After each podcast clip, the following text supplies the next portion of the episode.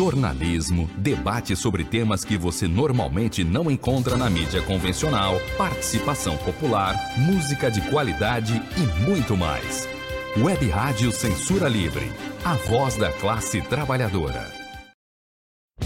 Debate Livre. Temas do Brasil e do mundo na visão da classe trabalhadora. A apresentação, Raoni Lucena. Olá, muito boa noite a todos. Sejam bem-vindos a mais um programa Debate Livre. Hoje é dia 5 de julho, são 18 horas e 1 minuto. Este programa vai ao ar ao vivo pelo Facebook e pelo YouTube da Web Rádio Censura Livre. O áudio do programa também fica disponível no Spotify e outros agregadores de podcast. É só procurar lá pela Web Rádio Censura Livre. E como sempre, pedimos que dê aquela força, curte a nossa página no Facebook, segue a gente no Instagram se inscreve no canal do YouTube e ativa aquele sininho para receber as notificações quando tiver novos vídeos, tá bom? E o tema do programa de hoje é, será.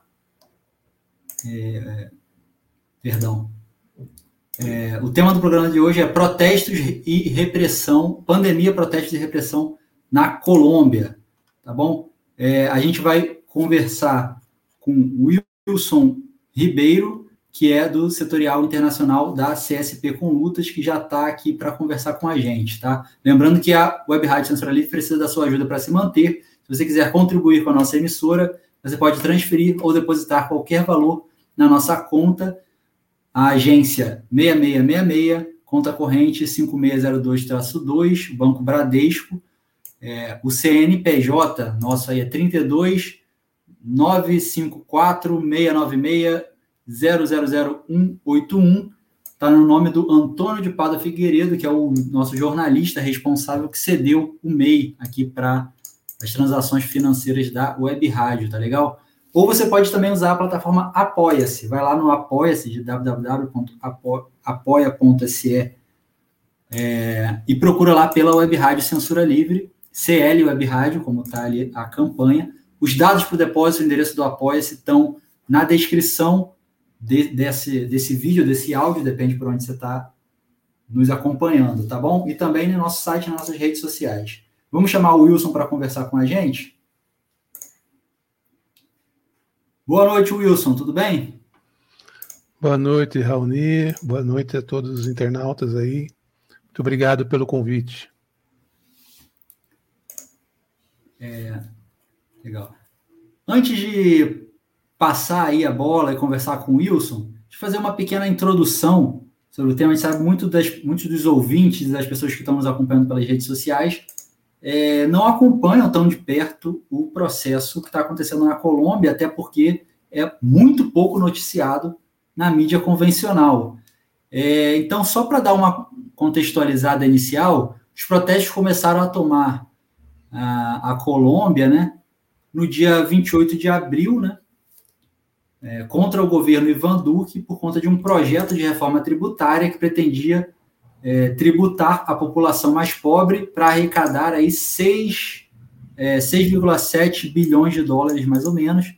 É, e esse, essa proposta de reforma tributária foi um estopim para os protestos. Tá? No ano passado, de acordo com. É, dia 28 de abril.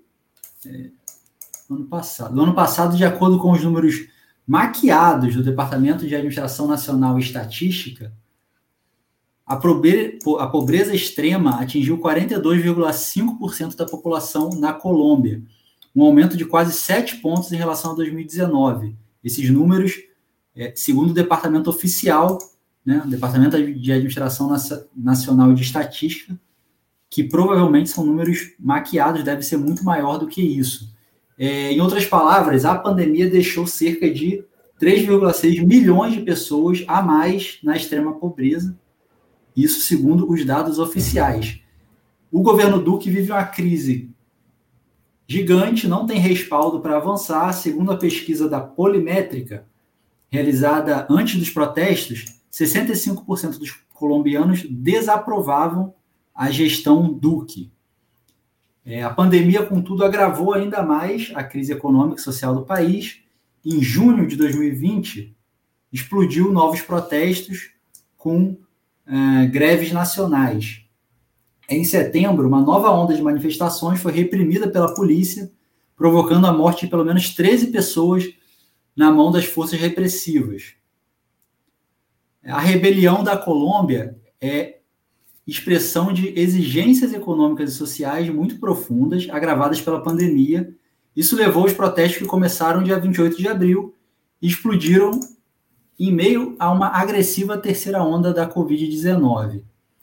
É, diante da impossibilidade de conter esses protestos, cujo epicentro foi a cidade de Cali, no sudoeste da Colômbia, Duque apelou para o massacre. A polícia foi assumindo o controle nas cidades, passando por cima de prefeituras que, limit, é, que se limitaram nessas prefeituras a dar declarações de apoio às instituições.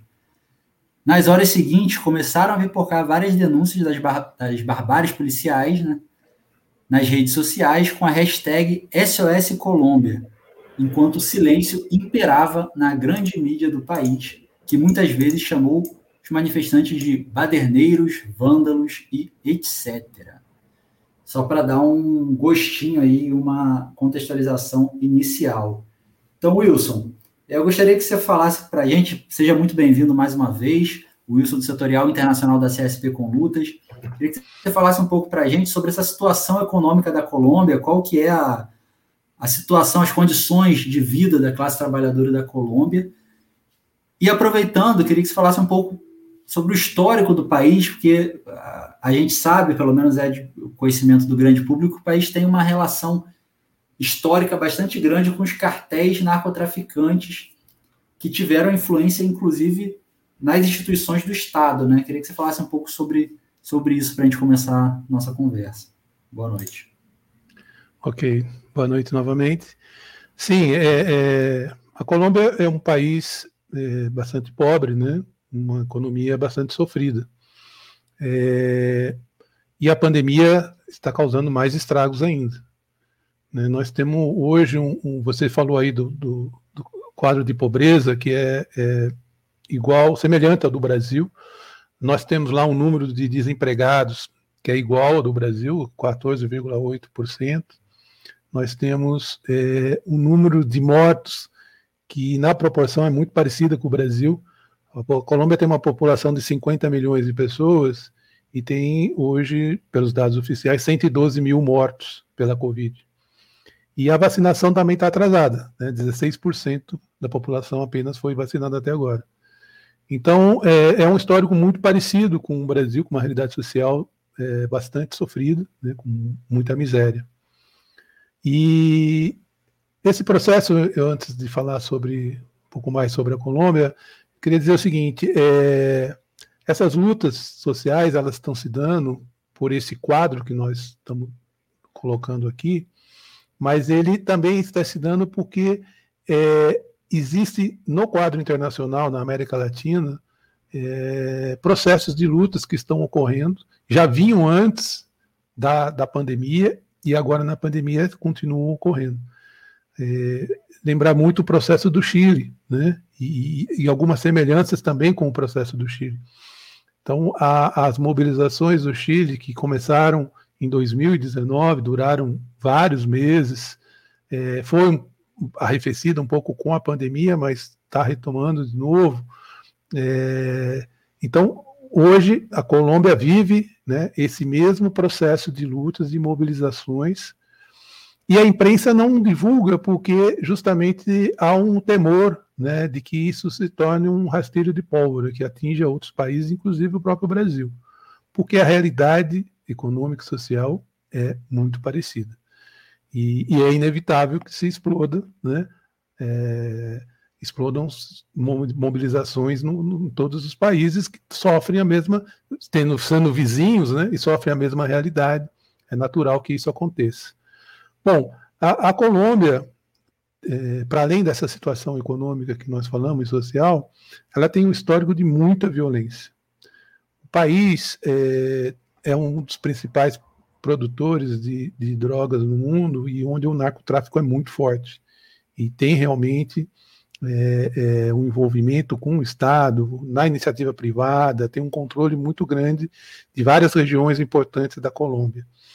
É, e você, tem, você tinha a guerrilha, que era a luta armada né, de setores que é, é, faziam enfrentamento ao, ao, aos governos, faziam enfrentamento ao Estado é, com armas na mão. É, e em meio a todo esse processo, nós tivemos uma situação em que os Estados Unidos é, investiram muito na, na Colômbia para fazer experiências e também tentar controlar esse processo da guerrilha e, e do tráfico, mas principalmente para criar né, um, um, uma experiência é, investindo é, a partir do Estado, né, nas Forças Armadas da, da Colômbia, mas também a iniciativa privada norte-americana investiu. E são bilhões de dólares que foram investidos é, em treinamento, em armamento é, das Forças Armadas é, colombianas. E muitos desses militares que foram treinados depois é, foram é, pediram é, a baixa, foram aposentados e foram montar grupos paramilitares que aqui no Brasil agora a gente conhece como milícia, né? As milícias aqui no Brasil. Mas lá eram os paramilitares. E numa escala muito maior do que nós temos aqui no Brasil. Né? Bom, é... o que ocorre é que esses paramilitares, é... além da repressão do Estado, além dos problemas com o narcotráfico, né, o enfrentamento com o, narco, o narcotráfico, porque onde tem um narcotráfico na região, você cria uma mobilização, cria uma liderança social, sindical, social, você é, é, se torna um indesejado pela, pela, pelo narcotráfico. É, aí tinha a repressão, o Estado que vinha também e reprimia fortemente qualquer manifestação, qualquer mobilização. Aí você tem é, a própria, a própria, os próprios paramilitares. Então, o histórico de violência é muito grande contra é, organizações sociais e mobilizações. E a gente conhece, né, é, pelo histórico, é, muitos dirigentes que foram assassinados. É, é o país que, na América Latina, tem um maior índice de, de, de é, dirigentes sindicais assassinados. Né? Eu mesmo tive num, num, num sindicato importante da alimentação em Bogotá, e eu fui na sala do, do presidente do sindicato, ele me mostrou as paredes, as quatro paredes tinham é, quadros, retratos de ex-presidentes que foram assassinados. Né? E estava lotada, a parede tinha mais de 30 retratos de dirigentes que foram assassinados, só daquele sindicato. Então, assim, é, é, é uma, a violência sempre existiu muito forte.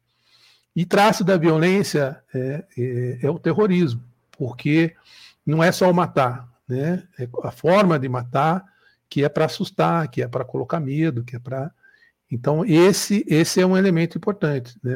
Essa história do tiro na cabeça, degolar, é muito comum, né? É, pelos paramilitares para colocar o medo, para intimidar mesmo, né?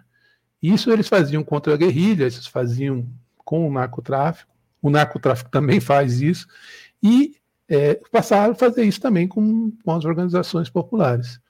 E é isso que o povo hoje está enfrentando lá, né? esse, esse tipo de violência que o povo está enfrentando lá. Legal, Wilson. Já temos algumas participações aqui com a gente pelo chat. O Renato Santos dando boa noite, Antônio Figueiredo, Almir César Filho, Deise Alvarenga. Boa noite aí para Deise, para o Antônio, para o Renato. Obrigado pela participação. Você também que estiver acompanhando a gente, deixe um comentário ou então dá um joinha, ou os dois, né? Para a gente também é, ler aí a sua participação aqui ao vivo. Alexandre Florentino também participando, deu um joinha aí pelo Facebook. Obrigado, Alexandre. É, o Almir já tem uma pergunta também, é, na verdade, duas perguntas. Primeiro, ele pergunta sobre a possibilidade do constituinte. Ele pergunta se o impasse, a saída para o impasse social na Colômbia é uma constituinte similar ao que está acontecendo no Chile. O que, que você acha sobre isso? Olha, é... veja, eu acho que a primeira coisa que precisa fazer é tirar o governo do Ivan Duque.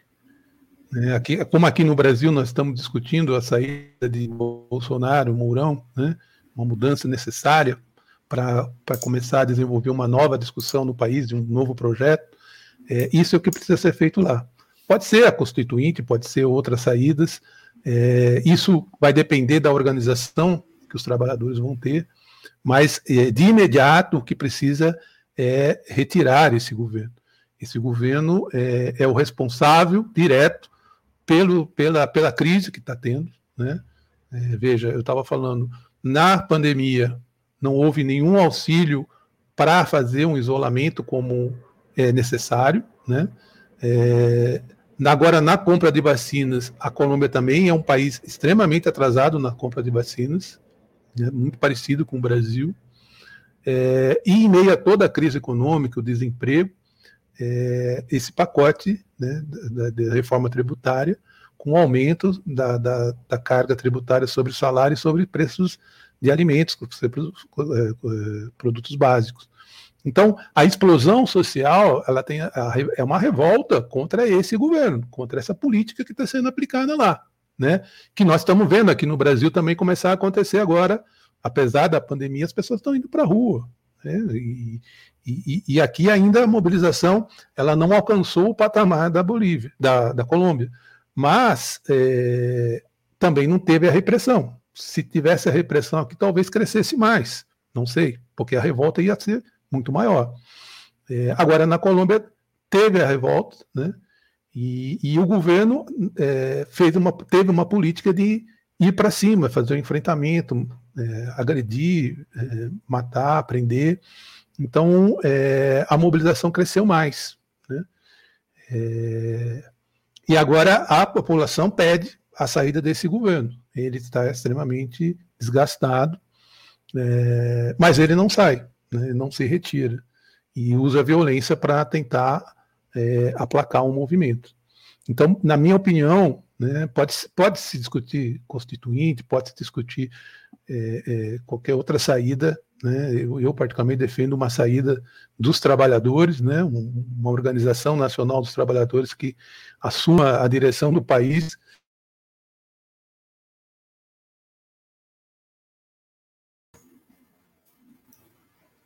Opa, deu uma travadinha lá no, no Wilson. Wilson, você está nos ouvindo ainda? Bom, nós não estamos ouvindo o Wilson. Pedir para. Se você estiver ouvindo a gente, escreve aí nos. Opa, acho que voltou. Voltou. Travou aí, Wilson? Deu uma travadinha, né?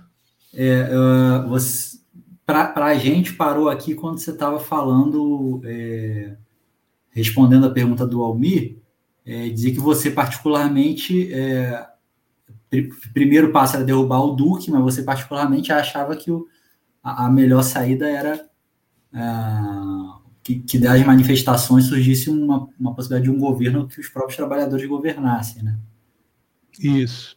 Agora, é, de qualquer forma, esse processo, esse processo de lutas ele vai gerar alguma forma de derrubar esse governo. Né? Isso é o que se pretende.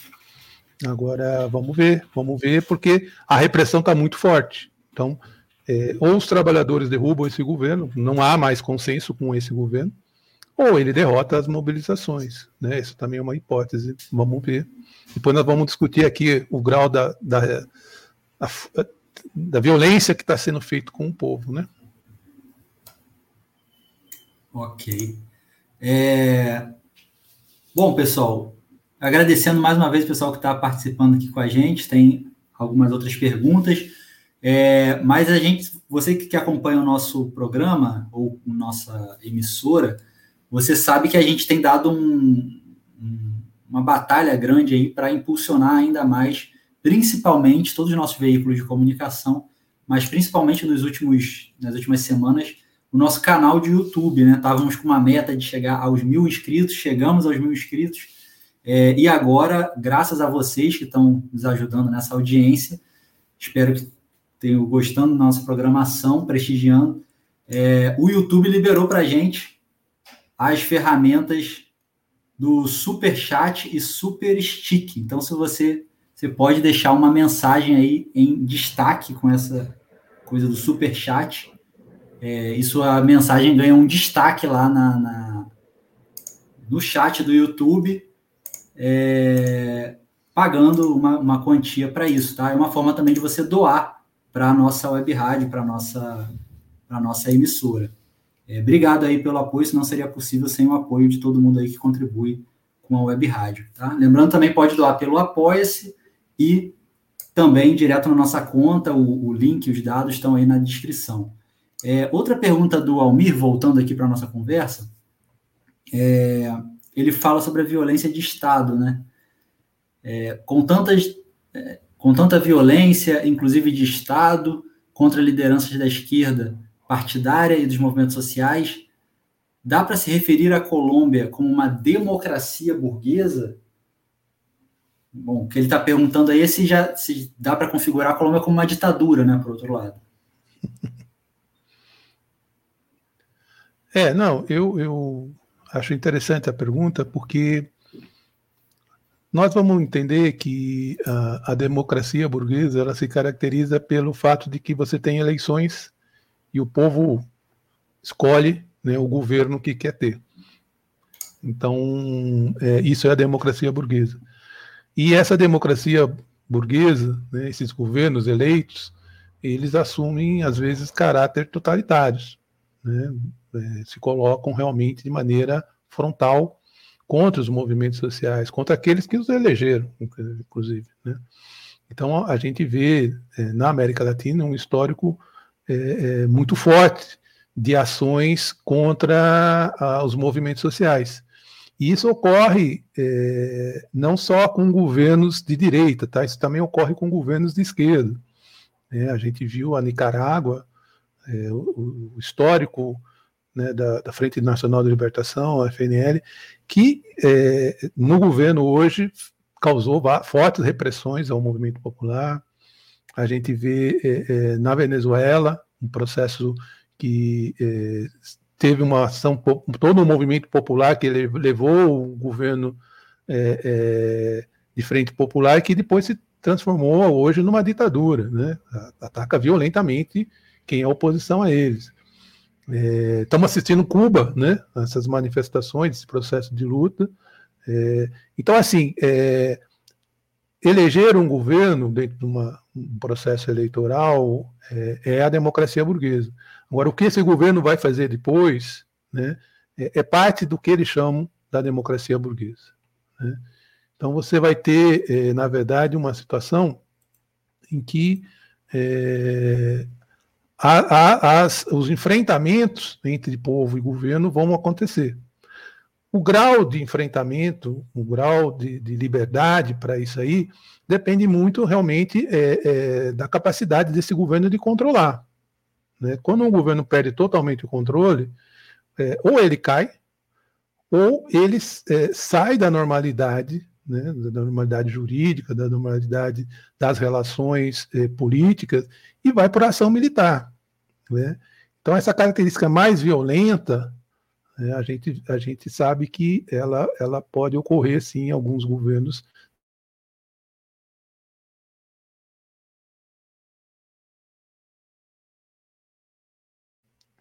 No Chile, você teve uma discussão sobre a, a questão da, da Constituição, né? uma constituinte para mudar. É, na Colômbia não está dada ainda essa aí. O governo nem fala em mudar a Constituição, de sair, nada. Então, é, e nem há uma discussão de impeachment dele, não tem nada. Então, continua ele governando. E com mão de ferro, né? Então, a agressão que ele está causando no movimento, é, é, na verdade, ele está medindo força, e nós precisamos ver se essa essa força ele vai ser suficiente para ele se segurar ou se ele vai cair. A queda nele, nesse caso, pode ser muito violenta. Né? Então a gente já viu ditadores que ao, ao resistir, ao resistir às grandes mobilizações, podem cair com, com, com violência, né? O, o a, a Gaddafi na Líbia, o, o Saddam na, no Iraque, a gente viu é, processos onde a massa foi para cima e caçou, caçou os caras, né? A gente também viu ditadores que não, não caem de jeito nenhum, né? Tá aí o Bashar al-Assad na Síria. Então, assim, é muito difícil saber para onde vai. Mas hoje as manifestações é, é, tão fortes, muito fortes, elas não são organizadas por entidades, é, entidades nacionais, entidades é, ligadas, a, digamos assim, oficiais, né? nem partidos, nem sindicatos. Elas são, na sua grande, na sua ampla maioria, organizadas horizontalmente, por grupos, por é, populares, né? muito jovens, a maioria, a grande maioria são jovens, que formam o que eles chamam de linha de frente, que vai para o enfrentamento com a polícia e vai para o enfrentamento desarmado, né, diga-se de passagem, e que são os que estão sendo perseguidos. Né? Então, assim, a violência que está sendo cometida na Colômbia, eu estive nesse seminário que eu falei para vocês, é, eles gritam, a, a palavra de ordem que eles gritavam era: nos estão matando. Por favor, divulguem para o mundo, nos estão matando porque era uma violência brutal que eles estavam passando, muito maior do que a do Chile. Né? Qual a característica? É, o tiro de bala de borracha na cara. Né? É, sequestrar as, as, meninas durante as manifestações e estuprá-las. A polícia sequestrando e estuprando no meio da manifestação. É, uma agressividade, com, inclusive com armas letais. Né? Muitos estão sendo feridos com armas letais e mortos. Né? Números oficiais falam em 60 mortos, mas tem muito mais que isso. Tem gente desaparecida. É, nos últimos dias apareceram corpos decapitados, que é uma característica muito, muito comum desses paramilitares, do narcotráfico, né? que é a violência com o terrorismo, o terror para tentar é, dissuadir, né? para tentar é, é, desmoralizar o movimento. Mas é uma violência extrema, né? uma coisa absurda. E não tem para onde você recorrer, porque o Estado né, ele está diretamente envolvido com essa violência.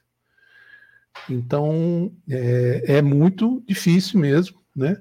Agora, é, não é uma ditadura ainda. Né? Você tem é, um governo que foi eleito né? tem um Congresso Nacional que funciona, você tem um Poder Judiciário que funciona, o problema é que está todo mundo calado diante desse massacre. Né? Não, não, existe uma comoção, não existe um processo, não existe sequer uma CPI como está tendo aqui no Brasil. Né? Então, assim, tá é, uma, um alinhamento das, das instituições é, que parece mesmo ser uma ditadura. Né? É o que mostra o limite do próprio chamado é, Estado Democrático de Direito, ou a democracia constitucional, etc. Né? Bom, é, se, se nas ditaduras tem massacres, violação de direitos humanos, tal, em regimes chamados democráticos também tem, né? Como é o caso da Colômbia. É, Wilson, a gente precisa ir para o nosso primeiro intervalo de apoio. Já já a gente volta, tá?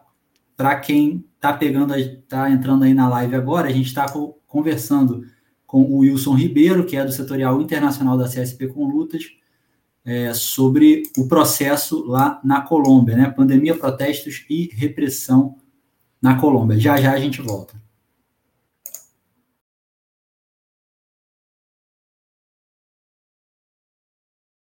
Jornalismo. Para manter o projeto da Web Rádio Censura Livre, buscamos apoio financeiro mensal ou doações regulares dos ouvintes, já que não temos anunciantes, não temos propagandas de empresa e não recebemos recursos de partidos e políticos.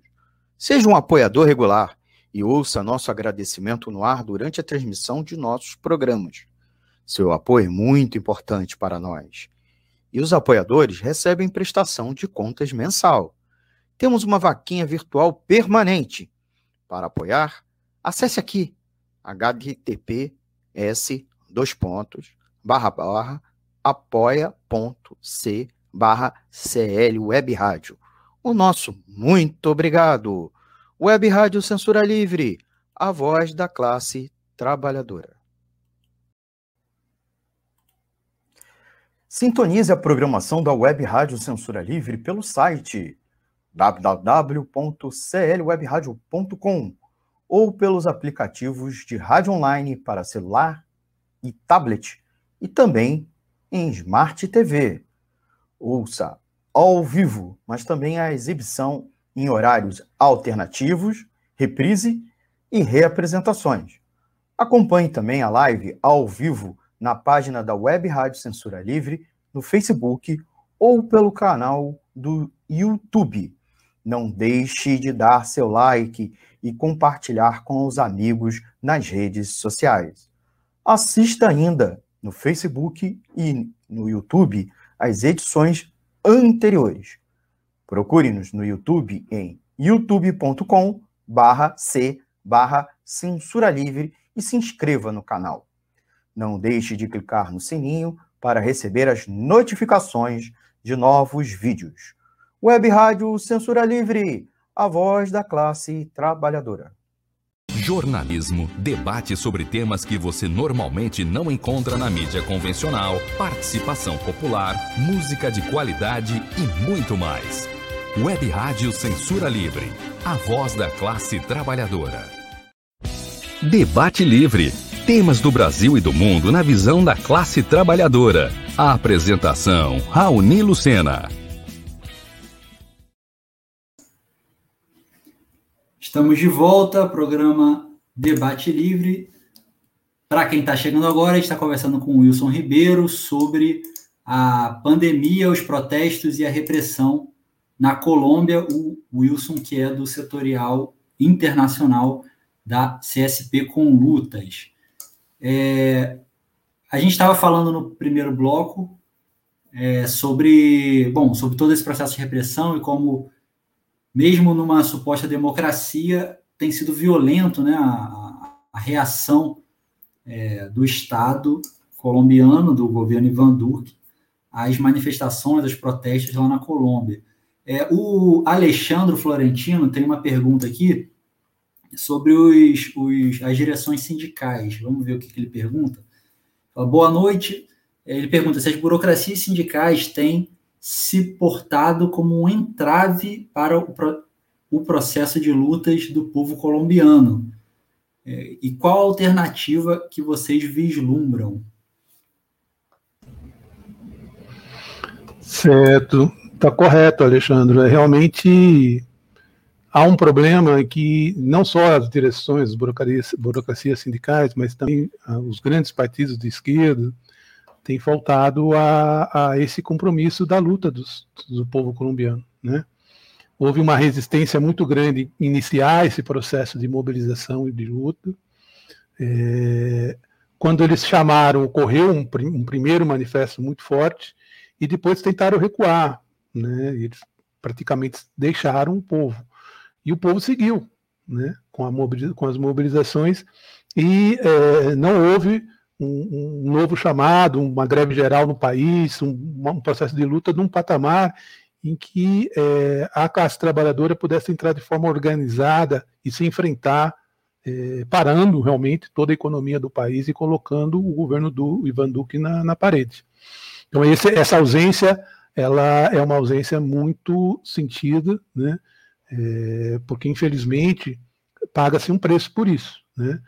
A gente sabe que as grandes manifestações é, horizontais que ocorrem, elas não acabam não tendo né, uma mesma força que teria se a classe trabalhadora é, entrasse organizada, fazendo uma greve, fazendo uma luta, é, parando a economia e aí sim né, botando em xeque o governo. Então, é, por, mais, por maior que sejam essas mobilizações, elas é, não, não alcançam né, a, a um efeito tão imediato sobre o governo há um desgaste político, mas enquanto a economia segue seguindo, é, e aí a gente precisa discutir isso, né?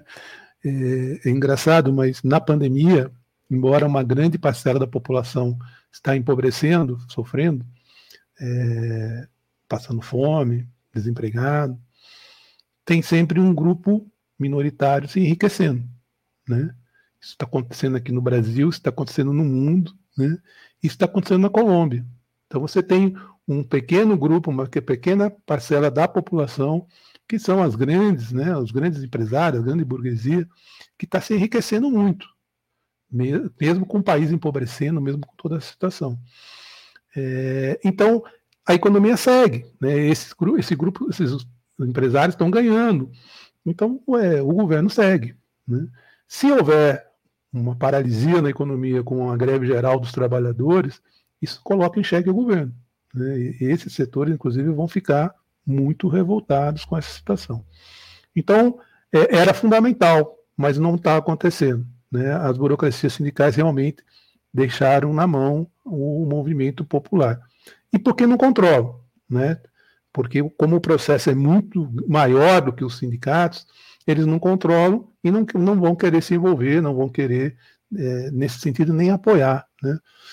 É, e o que está acontecendo é um processo muito de horizontalidade. Né? A gente viu isso um pouco aqui em 2013 no Brasil, quando as manifestações extrapolavam as organizações é, sindicais, os partidos de esquerda, os movimentos sociais, dizer, é, era um negócio muito mais horizontal, né, com muita, muitos grupos, muitos populares se envolvendo. E na Colômbia, isso está num grau muito superior, inclusive. Está nos bairros, né, nos bairros pobres. Então, você tem grupos de pessoas que se organizam nos bairros e, e vão para o enfrentamento, chamam a protesto, fazem a, a mobilização e o, o povo vai. Né? É, então, é, é nesse, é, é, esse tipo de situação que o sindicalista da burocracia sindical está fugindo, porque ela não tem o um controle e não sabe para onde vai, e também não, não, quer se comprometer até o fim. Então, é, é uma pena, porque é, a luta fica mais limitada realmente. E, Wilson, você acha que com essa crise aí do governo é, do governo Duque, se de fato essas manifestações culminarem numa derrubada do Duque, é, tem a possibilidade da volta do Uribe? Porque é uma pergunta do Almir aqui, né? Como, como fazer para derrubar o Duque e impedir a volta do Uribe? Você está colocado essa possibilidade de retorno do, do Uribe, caso de fato essas manifestações culminem na queda do, do Duque? Então, há uma identidade muito grande do Duque com o Uribe, né? Então, hum. é, eu não, não, não sei se isso seria possível, mas assim, o que eu entendo, inclusive respondendo também a pergunta do Alexandre na anterior, é, qual a alternativa se você tem um processo de construção dessa mobilização, um, de, de, uma coordenação nacional dessas lutas, né, num processo em que você vai é, construindo um, um, dando organicidade e por um, por um processo é, de, de, de, luta num patamar superior, organizado, com um programa. É, é, muito difícil você pensar que vai cair o, o Duque vai voltar ao Uribe. Né? Uma, é, é, aí está aberta uma outra possibilidade, que é aquilo que eu estava falando, que são os próprios, os próprios trabalhadores buscarem governar o negócio. Né? É, mas esse debate é o debate chave. Né? porque é, é, essa organização nacional, esse processo né, coletivo de construção e de organização, ele é uma experiência que, infelizmente, a gente não vê acontecer em todo lugar. Né? É, é, é tem países em que a mobilização vai num patamar até mais elevado do que está na Colômbia, mas é, é, uma força muito grande derruba governo, paralisa forças armadas, mas não consegue né, é, é, ter um outro governo seu, não consegue, porque não tem essa organização por baixo.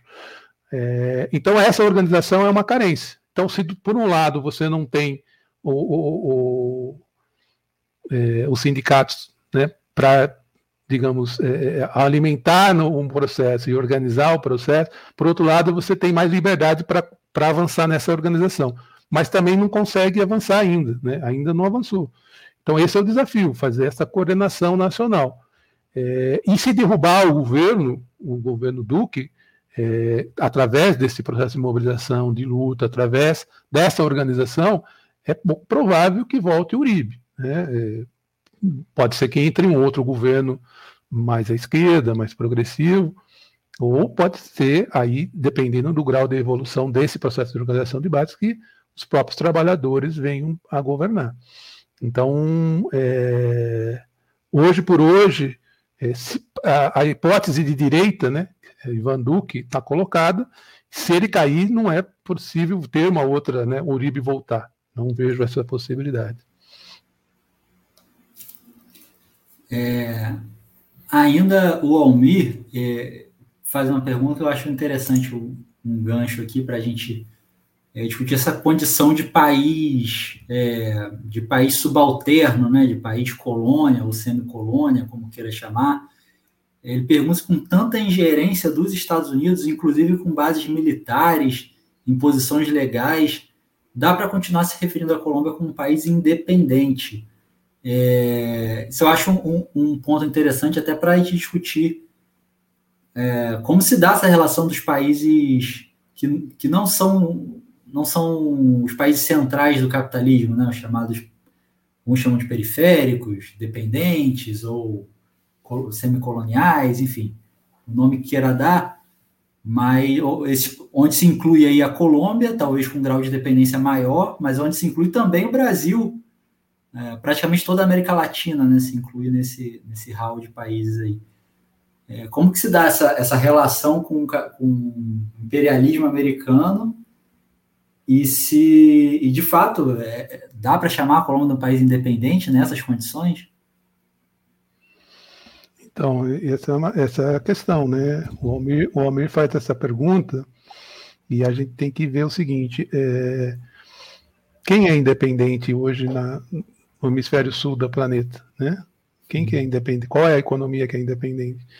É, o processo de, de, de, recolonização dos países aqui na América Latina, ele é visível, né?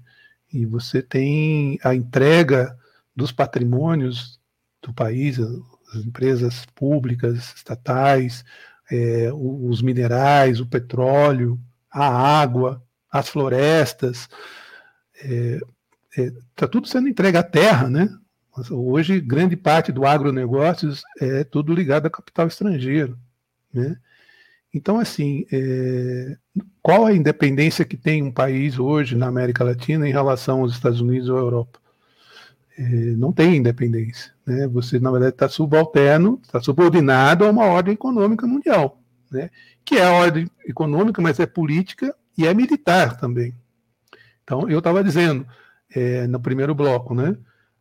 O, os Estados Unidos foram o principal investidor no armamento das Forças Armadas colombianas.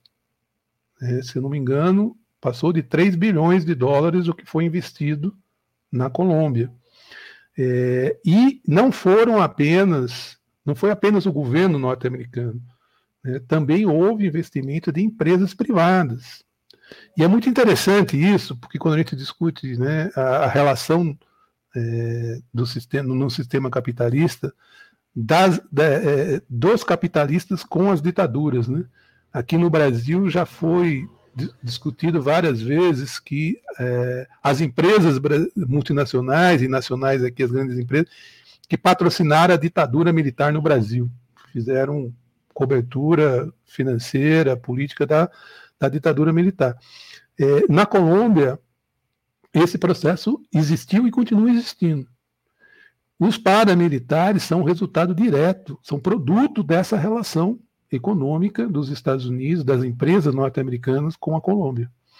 O argumento de combater o narcotráfico, né, na verdade, é o argumento para, digamos, ganhar o apoio né, da população nos Estados Unidos, da, do Congresso, para. Mas é, o que vem por trás disso, né, primeiro, foi todo o, ataque à guerrilha, toda a guerra que foi feita contra a guerrilha, é, mas também contra os movimentos sociais. E hoje o que a gente vê é, são esses paramilitares atuando não só na Colômbia, mas em outros países. Então, é, na semana passada saiu uma notícia na, BBC em que falava que o assassinato do presidente do Haiti foi feito por um comando de, de, de é, é paramilitares, né, um, mercenários, que aqui a gente chama de milícia, né, é, colombianos. Né, tem 35 membros de uma, de uma um, um, mercenário, um grupo mercenário que foi lá fazer o assassinato do, do presidente da, do Haiti. E, e, e, essa matéria se refere a esse grupo, a esse, esse tipo de, de, de, trabalho feito por os mercenários em vários lugares do mundo, né? no, no é, Israel, é, na, na, no Afeganistão, em Iêmen, ou, ou, seja, é, é, é, eles até falam que são os mercenários mais baratos do mundo e são bem treinados, né? então tem um, um treinamento. Então veja, é, é, esse investimento imperialista né, gerou essa máquina de assassinar, de matar. E, e isso não serve só para a Colômbia, serve agora para vários países, várias situações do mundo. Então, a Colômbia não tem nenhuma relação de independência. Pelo contrário, ela é totalmente subordinada. Né? Ela tem, inclusive, forças armadas, tem treinada, tem armamento, mas ela não levanta, é, né, da América do Sul, inclusive, é um dos países que é mais alinhado com o imperialismo. Né? É, e essa repressão que está ocorrendo lá, né, certamente é, deveria ter, né, na ONU, deveria ter no, no, nos países imperialistas uma repercussão. Porque se você tem repercussões do desmatamento da Amazônia, né, a Colômbia é um país que tem uma grande região amazônica também. Né, e, e, e, lá está tendo os mesmos problemas que aqui: desmatamento, é, é, é, assassinato de povos indígenas, né, é, a exploração de garimpo está contaminando o rio, está tá contaminando o solo. É, e por que, que não se faz esse debate na Colômbia? Né? Então, assim, a Colômbia está é, sendo é, é, explorada, né? E, e, a riqueza da Colômbia não está ficando para a Colômbia, está indo para fora, por isso tira-se grandes riquezas da Colômbia, mas o povo colombiano está pobre, está né? Tá passando, tá passando necessidades. É, e por isso as lutas. E nas lutas vem um massacre, né? o povo está sendo massacrado. E cadê? Cadê esse debate repercutindo? Cadê a campanha contra o Ivan Duque? Né? Agradecer o pessoal que está participando com a gente aqui pelo chat, além do, do Almir, do pessoal que já falou, do Alexandre Florentino, Deise Alvarenga, é, Renato Santos, Antônio Figueiredo, também, também temos com a participação agora do Edson Pimentel, Daniel Macedo, obrigado aí pela participação. É, o Pimentel é, parabeniza aí, né? Importante debater as lutas internacionais dos trabalhadores, parabéns pela iniciativa. O Daniel também é, dando solidariedade à luta do povo colombiano e a luta dos trabalhadores é internacional. Obrigado, pessoal, pela audiência aí.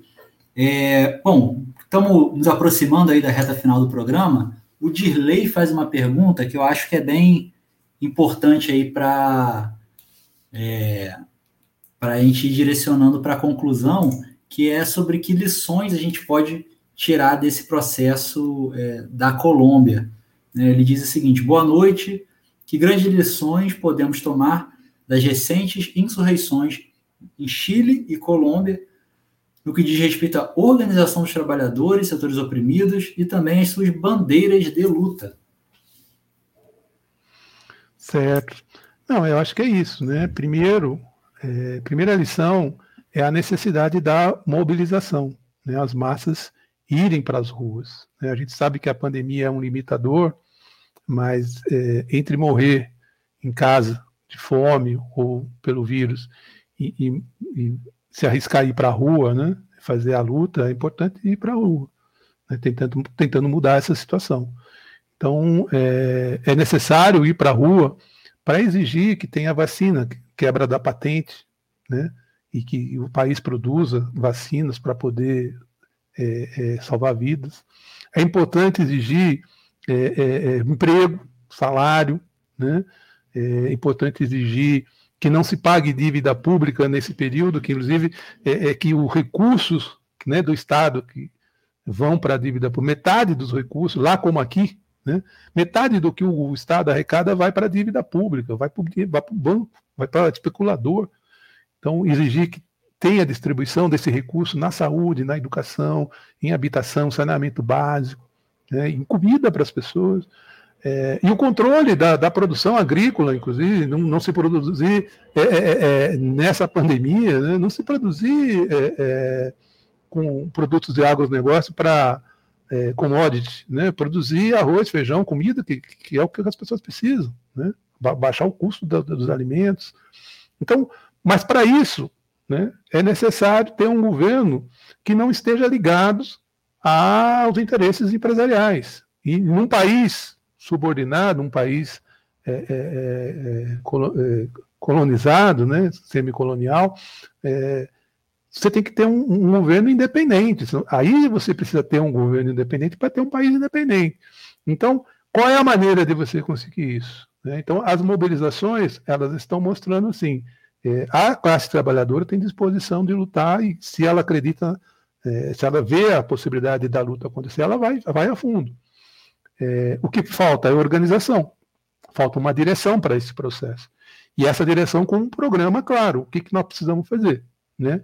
É, vamos, para conseguir emprego, salário, vacina, comida, né? o que, que nós vamos fazer? Então, vamos dividir essa riqueza que nós estamos produzindo, vamos botar um, é, um limite para esses caras que estão ganhando muito, vamos tirar eles da jogada, vamos nós aqui administrar a riqueza que nós estamos produzindo.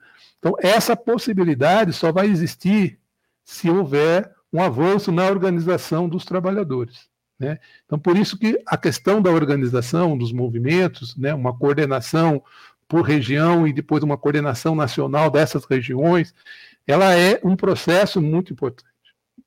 Aqui, aqui é, a experiência do que teve em alguns países, né, como a Rússia, que teve os soviets, né, e começaram, em meio às lutas, a organizar-se por estado, por cidades, por regiões, até que chegou num processo nacional. É, a gente já viu isso se repetir ao longo da história. Isso é o que precisa ter agora, hoje, na Colômbia, aproveitando toda a mobilização. Então, é, essa é a, a bandeira necessária, né? levantar as reivindicações e apontar a organização e a, a, a, a luta pelo poder, né? Os trabalhadores poderem é, é, tirar da jogada não só o Ivan Duque, mas tirar essa burguesia que está ganhando muito dinheiro às custas da, da miséria do povo, né? É, Wilson, para encerrar aí, eu queria que você falasse é, um pouco para o pessoal de casa, né, que está ouvindo a gente pela, é, pelos canais aí da rádio, ou pelo YouTube, ou pelo Facebook, é, o que, que o pessoal que está assistindo, ouvindo a gente, pode fazer no sentido de apoiar essa luta do povo colombiano? Só ouviu, se solidarizou, achou importante é, denunciar ou se somar a essa luta de alguma forma, mas não sabe exatamente o que fazer como que o pessoal pode fazer para apoiar essa luta de alguma forma. E é, aproveitando, é, que eles falassem um pouco sobre a CSP com lutas, né, e o setorial internacional, né, quais são as iniciativas aí que, uh, que o setorial vem tendo nesse sentido. Tá, então vou começar por aí, né, nós fizemos, quando começou o processo lá, uma discussão no setorial, nós emitimos notas de apoio, é, moções de apoio, que foram entregues no consulado da Colômbia, né? Fizemos manifestação no consulado da Colômbia, é, e mandamos vários, várias é, mensagens de apoio para a Colômbia, para os movimentos tal, e, e de protestos de, é, contra o governo, né? mandamos para o governo colombiano. E a CSP com Lutas, ela, ela como organização de trabalhadores, nós temos uma, uma organização internacional que é a Rede de Solidariedade Sindical Internacional, e que a gente trabalhou essa discussão também com sindicatos e organizações de outros países, né, que fazendo esse debate, inclusive, de reforçar essas atividades nos países, em frente à Embaixada da Colômbia, em frente ao Consulado da Colômbia, é, de, de ir para cima da, do governo colombiano. Então, é, é, é, importante que a gente não, não deixe a Colômbia isolada. Né? Como eu disse, o grito de guerra deles é: nos estão matando. E nós precisamos fazer repercutir esse grito. Nós precisamos fazer repercutir de todas as formas nas redes sociais. Né? Se nós pudermos postar isso né, no, no, nos Facebooks, nós pudermos postar isso é, é, na, nos Twitter, na, na, Instagram, nas redes sociais todas, se a gente puder conversar com os nossos familiares, vizinhos, amigos, é, é muito importante. Divulgar a, o que está acontecendo, a luta da Colômbia é muito importante. E eles é, organizaram, estão organizando agora para o dia 28 de julho, um dia de luta, é, que é o que eles estão chamando um dia de fúria que estão pedindo para os povos da América Latina, os trabalhadores da América Latina, se levantarem e, e, e nesse dia de fúria em apoio à Colômbia. Nós vamos discutir aqui na Conlutas qual tipo de manifestação que nós vamos poder fazer, mas acho que era importante se todo mundo que estiver assistindo aqui ajudasse a divulgar esse dia de fúria e dizer dia 28, todos pela Colômbia, somos todos colombianos. Ainda nessa pegada, me pergunta se a, se a CSP vai enviar é, alguma delegação internacional de observadores lá para o processo colombiano. Tem alguma coisa Então, nós, nós, nós estamos restringindo, infelizmente, por conta da pandemia, atividades presenciais. Né? É, nós temos uhum. feito vários contatos. Eu participei de uma live agora, há 15 dias atrás, com, com várias organizações colombianas. É, mas nós estamos fazendo a tudo virtual. Né? De fato, nós não estamos fazendo esse tipo de atividade de viajar para outros países e tal, por conta do, das limitações da pandemia mesmo. Agora, saindo as vacinas, com certeza nós vamos estar juntos. Né? O processo da, do Chile durou vários, quase um ano. Né? É, se a Colômbia seguir o mesmo caminho, hum, com certeza nós vamos depois pensar nessa possibilidade sim de uma delegação internacional. É, há que se construir também, apesar de, de, de a gente entender a importância do apoio internacional, há que se construir também as condições de segurança para uma delegação, né? Tem todo um esquema que tem que ser pensado, porque também não é interesse da central colocar para um, um, um, risco de vida lideranças sindicais do país, né? Tem que se construir uma condição adequada para que, que a saída vai, que de fato sirva aí para impulsionar a luta lá dos companheiros. Sim, sim. É, para visitar, visitar né, bairros populares, visitar os que estão lutando, né? Não, não seria para você estar tá na linha de frente, então, porque isso não iria servir para o processo lá. Mas levar o apoio, né? Você visitar uhum. as organizações populares que estão tocando isso aí e declarar o apoio e também para o nosso aprendizado aqui, né, no Brasil, que seria muito importante. Wilson, obrigado aí pela conversa, que a gente vai ter que ficar por aqui, já está no, no, nosso horário. Eu é, que agradeço. Muito obrigado aí pela sua participação. Esperamos contar com a sua presença, a sua participação em outros momentos, em outros programas, é, não só no Debate Livre, mas outros programas da nossa emissora também. Legal, estamos à disposição. Muito obrigado. Obrigado, até a próxima. Pessoal, o programa Debate Livre vai ficando por aqui. É, desejamos um ótimo dia aí a todos os nossos ouvintes, pessoal que está acompanhando pelas redes sociais. É, esse programa é, é, vai ser dedicado a Patrícia Daniele Lavor, jovem trabalhadora dos Correios, que perdeu a vida num acidente de carro na madrugada desse sábado para o domingo. É, meus sentimentos aos familiares, amigos, desejamos também uma pronta recuperação aos dois outros companheiros que foram envolvidos nesse acidente, é, estão no hospital, Lennon Vasconcelos e Daniel Victor. É, o Lennon, que inclusive é um colaborador aqui da Web Rádio, participou ativamente das últimas duas lives, é, das últimas duas transmissões que a gente fez dos Dias Nacionais de Luta. Né? O Lennon participou ativamente lá como repórter de campo. É, desejamos recuperação aos companheiros e nossos sentimentos aos familiares e amigos da Patrícia. Lembrando mais uma vez que a Web Rádio Censura Livre é uma emissora sem fins lucrativos que sobrevive do apoio financeiro dos seus colaboradores. Queremos aqui agradecer aos amigos que nos ajudam a manter essa emissora no ar. Se você quiser contribuir também com a nossa web rádio, você pode fazer um depósito ou transferência para a conta da emissora. O Banco é Bradesco, agência 6666, conta 5602-2, CNPJ 32954 696 000181, no Antônio de Pada Figueiredo, que é o jornalista que cedeu o MEI para nossa emissora, tá bom? É, ou também você pode fazer através da plataforma Apoia-se, procura lá com o CL Web Rádio. O link para o Apoia-se e os dados para o depósito estão aqui também na descrição. Depois você pode consultar aí à vontade, tá bom? As informações estão no nosso site, nas nossas redes sociais, inclusive aí embaixo na descrição. Curta a gente no Facebook, segue no Instagram, se inscreve no nosso canal no YouTube, compartilha nossas lives. Ah, e procura a gente lá no Spotify também. Todos os áudios de todos os programas ficam salvos no Spotify é, ou outros agregadores de podcast também, se você preferir. O programa vai ao ar ao vivo, sempre segundas-feiras, das 18 às 19 horas, pelo Facebook, pelo YouTube da Web Rádio Censura Livre. Se cuidem e até semana que vem.